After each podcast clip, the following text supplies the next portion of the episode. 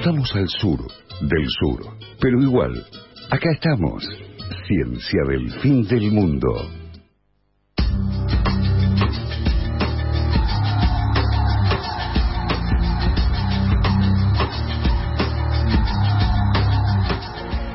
Hicieron todo lo... Ay, casi tiro. lo primero que hago. No, así no puede, yo no puede, no puede ser, no puede ser. Hicieron, dijeron todo lo que tenían que decir antes. Hicimos todo y hasta lo peleé a Dito porque se, se pasó, se pasó, de la grilla. Igual yo tengo, voy a hacer la, la, gran carva, yo tengo para hablar 5 minutos 40 segundos. Ah, perfecto. Entonces vamos a, a, nuestra primera columna. Dale, me vamos, vamos a hablar de tres fraudes científicos. Tres me vuelvo loco. En la historia de la ciencia hubo muchísimos fraudes científicos. hubo y hay. No diga y habrá muchísimos fraudes científicos. Pero sí. Es como fraude en las elecciones, digamos. Jamás hubo no, fraude jamás en una hubo, elección. No, no, no, no, no, sí, digamos las cosas como son. O sea, nosotros, nosotros somos un programa que habla con la verdad. ¿eh?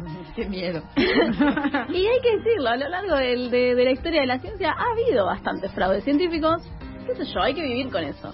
Yo voy a contar eh, tres y medio, tres historias y media sobre fraudes científicos que me interesan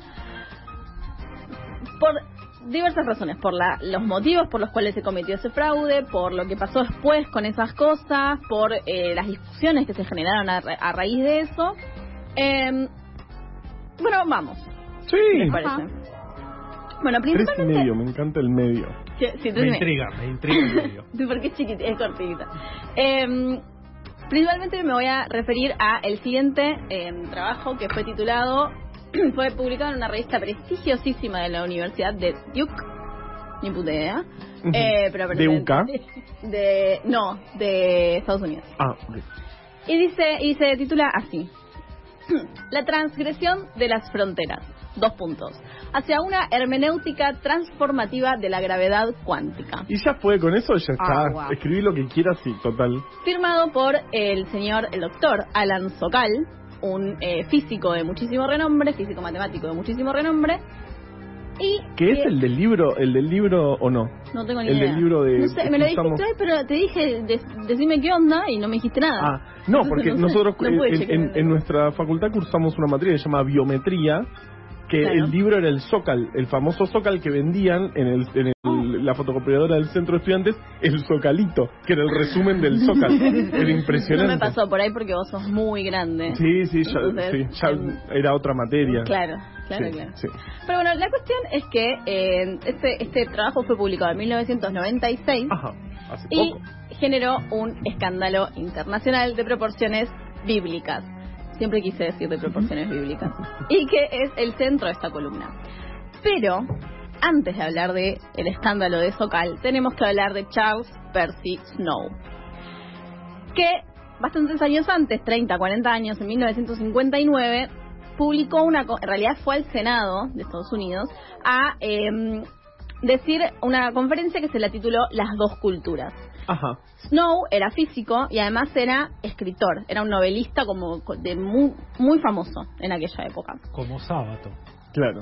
Una Claro. cosa así. O como Martínez, el de... Sí, eh, Guillermo Martínez. Sí. Eh, sí, tal cual.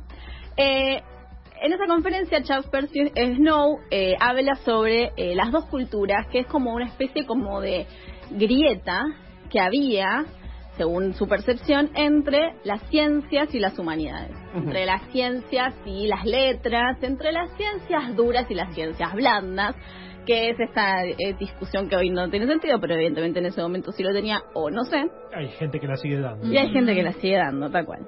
Eh, bueno, entonces lo, lo que él decía era, o sea, un, un copado de Snow, porque lo que decía era, bueno, para la física es la eh, representación última de la belleza sobre la Tierra. Pero, sí. Pero hay gente que no, hay gente que no la sabe, que no la sabe valorar. Ay, ¿no? te odio. O sea, haremos un origami con tu papel de víctima, Claro. Snow. La cuestión es que él dijo, dijo, como que dijo, la gente se ríe mucho de los científicos que no saben identificar las grandes obras de la literatura, pero cuando vos le preguntás a un escritor, decime la segunda ley de la termodinámica, tampoco me la saben decir, ¿no? Eso era como un poco la- el resumen de lo que él decía. Riámonos del escritor. Claro, ta- tal cual, como ah, la segunda ley de la termodinámica es eh, el equivalente científico a, no sé, Romeo y Julieta de Shakespeare. Entonces era como, ah, bueno, vos metís a mí, pero vos tampoco. Como él, él hablaba de este divorcio, digamos, entre eso, las ciencias y las humanidades, decía él. Perdón, ¿puedo preguntar qué hacía en el Senado hablando de esto? No me preguntes, pero la no me preguntes. Es cierto. Pero Por la- ahí viene uno a hablar, qué sé yo, no sé. Pero la conferencia esta fue muy famosa porque además, imagínense, o sea, el del otro lado, los los ci- científicos sociales, los de humanidades y eso, no se quedaron No, calladitos. prendido fuego, le dijeron de todo menos lindo, le dijeron vos porque sos un hombre de las relaciones públicas de la ciencia, vos lo que querés hacer es llevar la ciencia más lejos y para eso criticas a todo lo que haya alrededor. Bueno, Infini- infinito se ha escrito sobre el tema de las dos culturas. Se ha escrito incluso un libro que un, un tipo que trató de saltar la grieta y escribió un libro que llamaba Más allá de la cultura, como Mm. diciendo, che, todo esto es medio una cosa medio extraña. La choca también. Todo, todo, toda la chica. Pero la cuestión es que muchos, muchos años discutiendo el asunto este de, hasta el día de hoy incluso, quizás lo estamos discutiendo, el tema de la, la distancia, la diferencia o la, sí, la grieta entre ciencias duras y ciencias blandas. Estoy haciendo comillas. para Claro, ustedes lo escuchan. Que si fuera Twitch estarían bien. Claro. En esta situación estamos cuando Alan Sokal publica La transgresión de las fronteras, dos puntos, hacia una hermenéutica transformativa de la gravedad cuántica. Un pesado. Eh, Un pesado total. ¿Y por qué fue un escándalo? El, este, porque hasta ahora es un, ah, un artículo con un nombre raro y ya Ay, está. ha habido cada artículo. Ha habido cada artículo.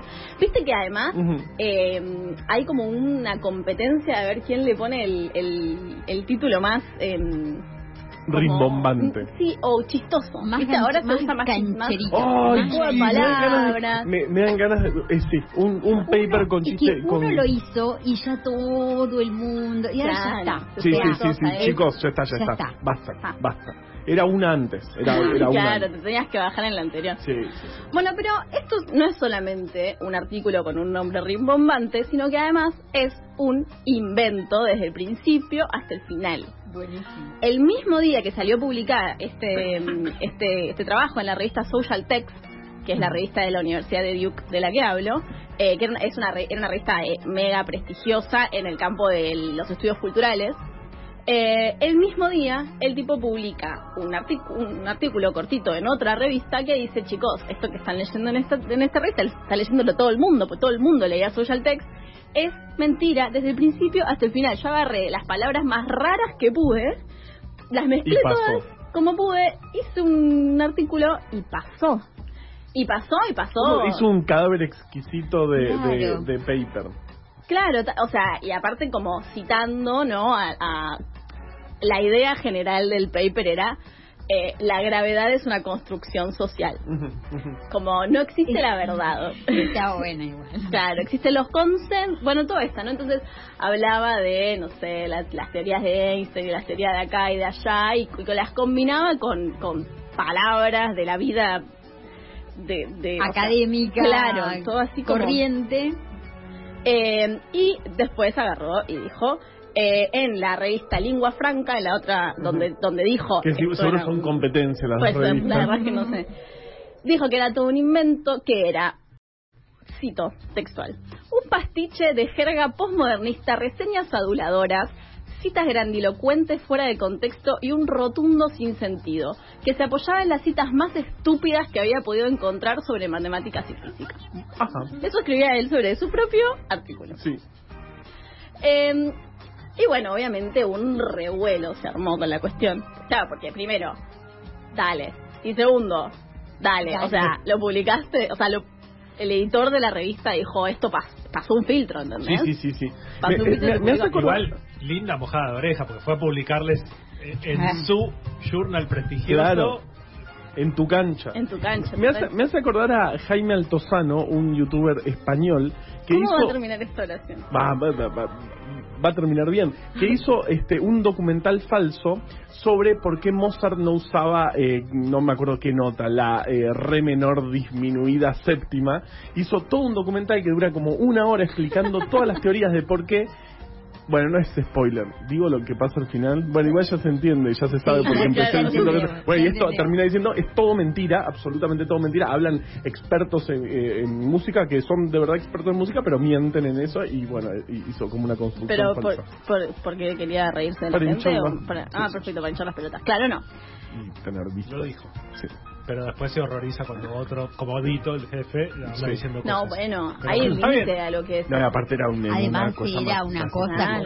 como... Bueno, oh, Acá no nos acá hoy hoy hoy nos pusimos a llorar todos porque eh, FM La Patriada eh, reposteó una historia Ay, nuestra sí, y fue como, fue como, nos oh, abrazamos no lloramos fue crees. el momento más lindo de nuestra y después pero después la borraron y dijeron ay no nos equivocamos sí es el fin del mundo No, ¿qué es eso? No, no me representa. Bueno, eh, la cuestión es que lo primero que pasó es que fueron a. Eh, romperle la oficina de Zócal no al editor de la revista. editor de la Sí, revista, claro. ese fue el, ese es el, el que peor la pasó de la ¿Cómo Lo historia agarraron de las pestañas. ¿Qué pasó diría que esto? ¿Qué pasó que esto pasó el filtro de la revisión por pares?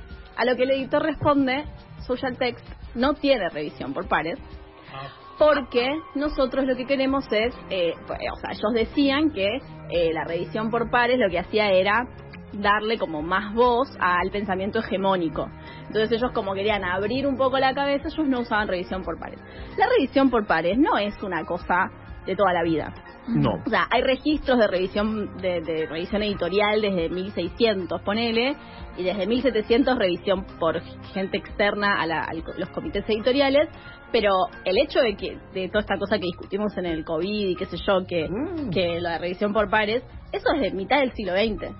claro Así Claro. que, to- que todos los manuscritos lleguen a la oficina del editor y se la mande a otra persona para que la revise, un, un especializado y qué sé yo, eso es de, de mitad del siglo XX para este lado. ¿Por qué? Porque aumentó muchísimo la cantidad de papers que se mandan a las revistas.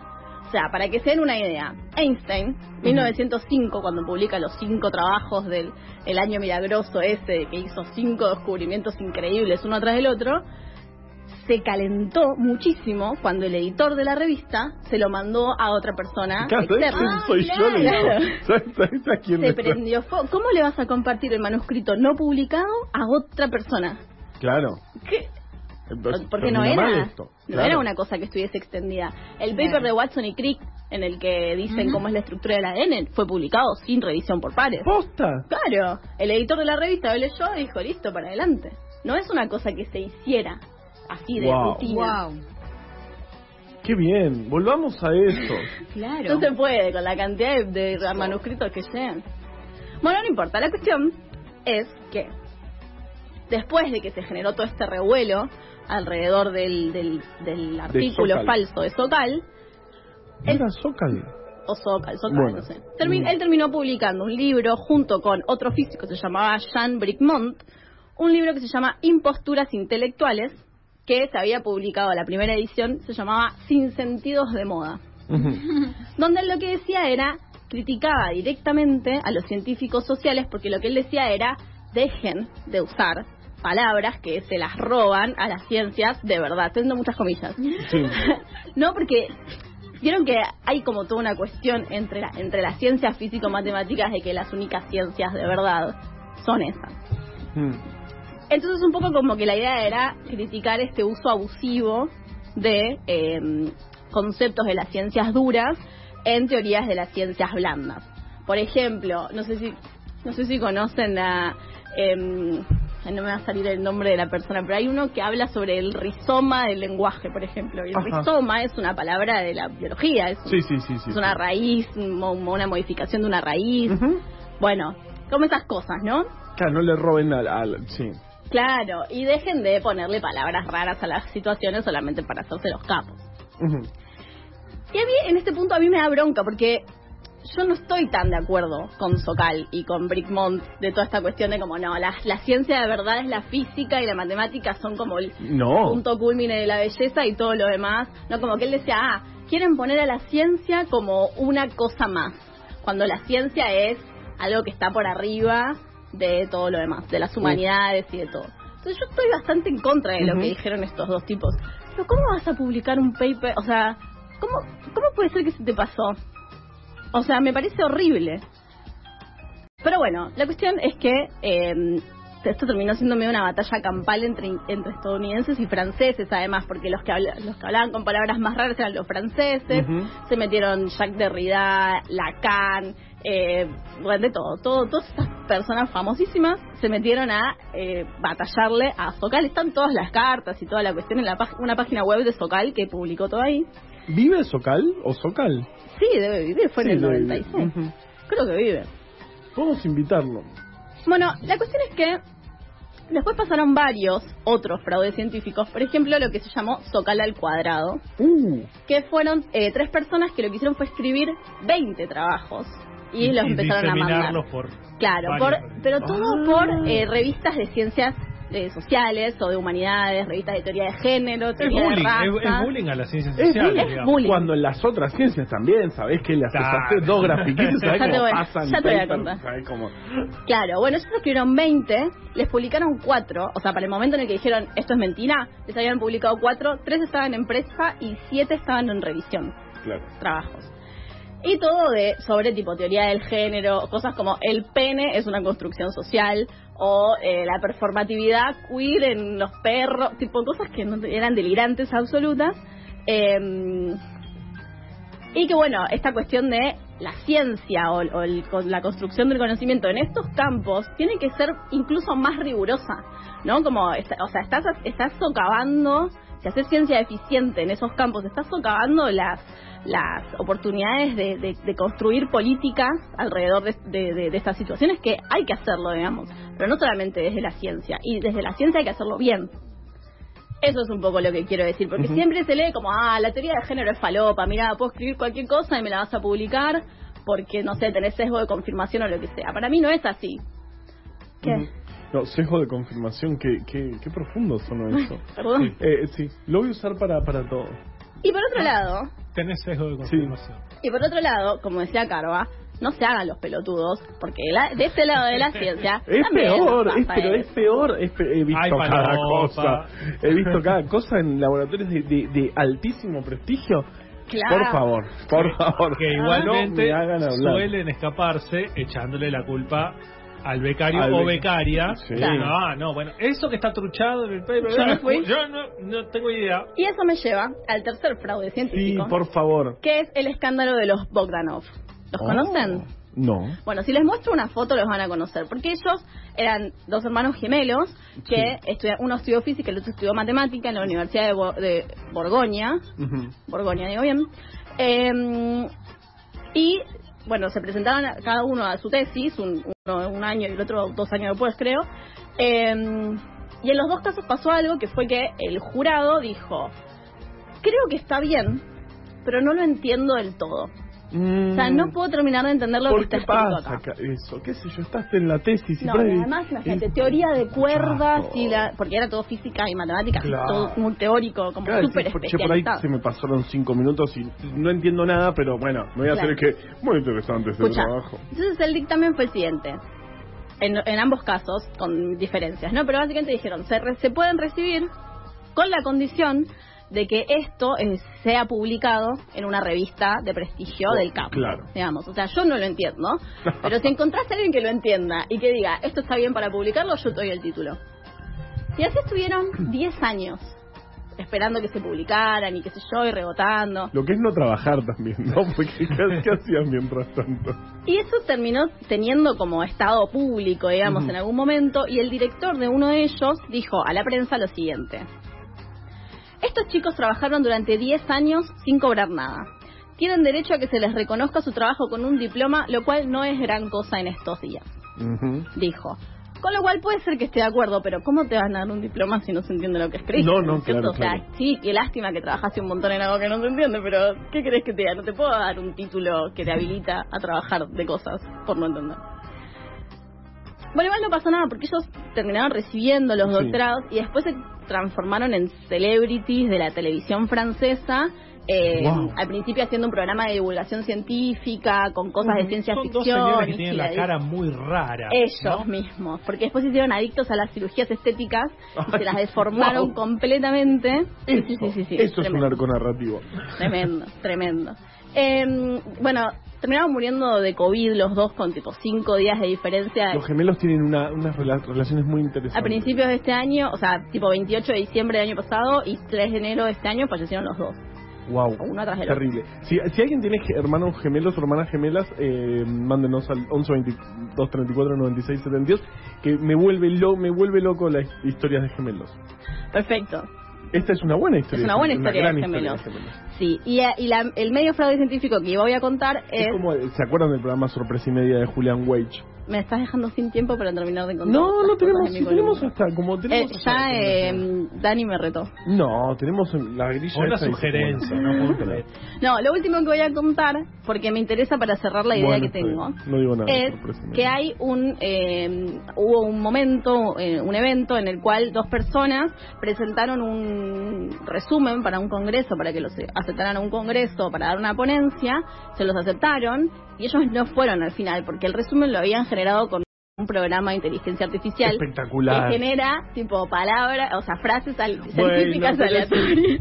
Alguna vez conozco gente que ha, que ha estado en eso de aceptar cosas, trabajo para los congresos y medio que se aceptan. Y porque todo. si no lo aceptas no te no, no te 50 mil Bueno. mirás así, tiqui, tiqui, tiqui, En tiqui. fin.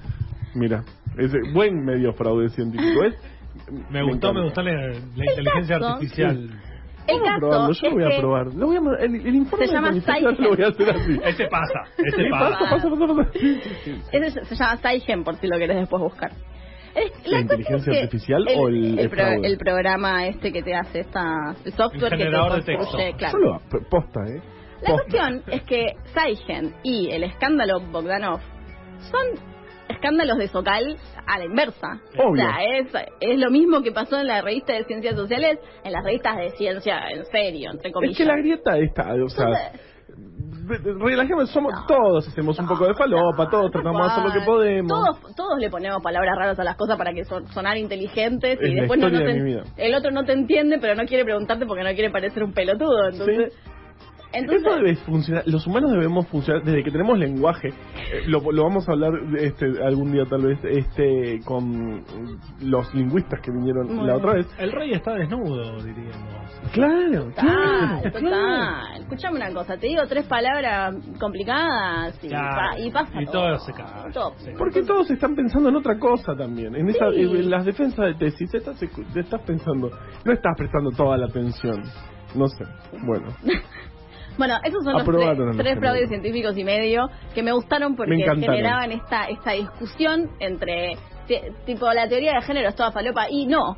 O sea, seguramente que hay teoría de género falopa y teoría de género muy bien construida, de la misma manera que hay papers y tesis de doctorado muy bien construidas y otras que son falopa. Uh. Entonces no nos hagamos los tarados. No, ahí está. Eso digo, nada más. Esa es una buena conclusión para las 20 y 44 un sábado, el momento que estés escuchando esto, si lo estás haciendo en Spotify. Me encanta. Hermosa columna. Te agradezco. Eh, Ciencia del fin del mundo entre vos